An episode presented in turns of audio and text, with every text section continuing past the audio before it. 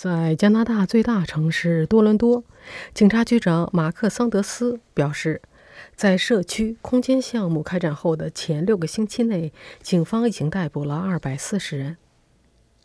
这个星期一，也就是九月三十号的下午，多伦多警察局长马克·桑德斯就上述项目进行的情况举行了一个新闻发布会，也算是进行一个项目中期总结。他说。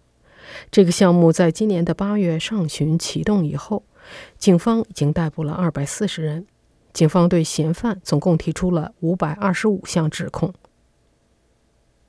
今年八月份，多伦多地区发生一系列枪支暴力事件，造成十七人受伤。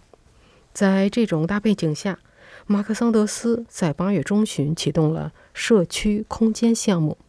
目的是打击大多伦多地区的枪支暴力以及街头帮派活动。这个项目总共将持续十一个星期，目前正进行了一半。加拿大三级政府都对这个项目进行了捐款，联邦政府、安省政府和多伦多市政府各级政府拨款一百五十万加元，总拨款额是四百五十万加元。加拿大广播公司报道说，除了获得拨款以外，多伦多警局专门调派了四十五名警察参加这个项目。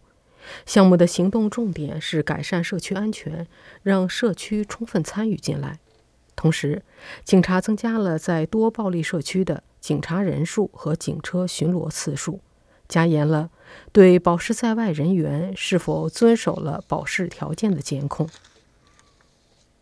与此同时，警局的枪支与帮派特别行动小组还在一些社区举办公共活动，对最脆弱社区的居民开展教育和支持行动。以社区为中心是警察服务现代化的一个关键因素。警察局长桑德斯在新闻发布中说：“我们已经增强了在最需要我们社区的地方的警力，在帮派问题最严重的社区。”增加了警员的步行巡逻和警车巡逻，已经起到了有效的威慑作用。多伦多警察局在社区攻坚项目执行了六周后，对二百四十名嫌犯提出了五百二十五项指控，其中百分之三十五的指控涉及枪支犯罪，百分之十七的指控涉及违反保释条件。百分之十一的指控涉及暴力犯罪，包括殴打、抢劫和性犯罪。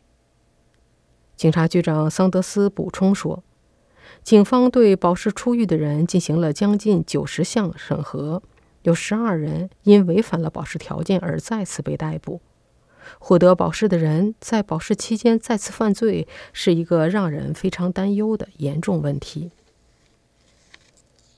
他接着说。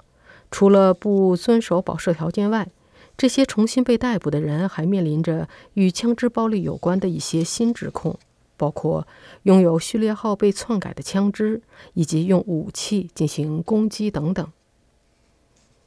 加拿大广播公司报道说，根据多伦多警局的数据，在社区空间项目启动六个星期后，枪支犯罪事件已经下降了百分之三十。警方表示。这个项目在提高社区安全、收集信息以及逮捕嫌犯方面是非常有效的。近年来，多伦多一直在努力应对枪支暴力激增的趋势。过去五年来，多伦多的枪击事件大幅增加。多伦多警方的社区空间项目将在十月三十一日结束。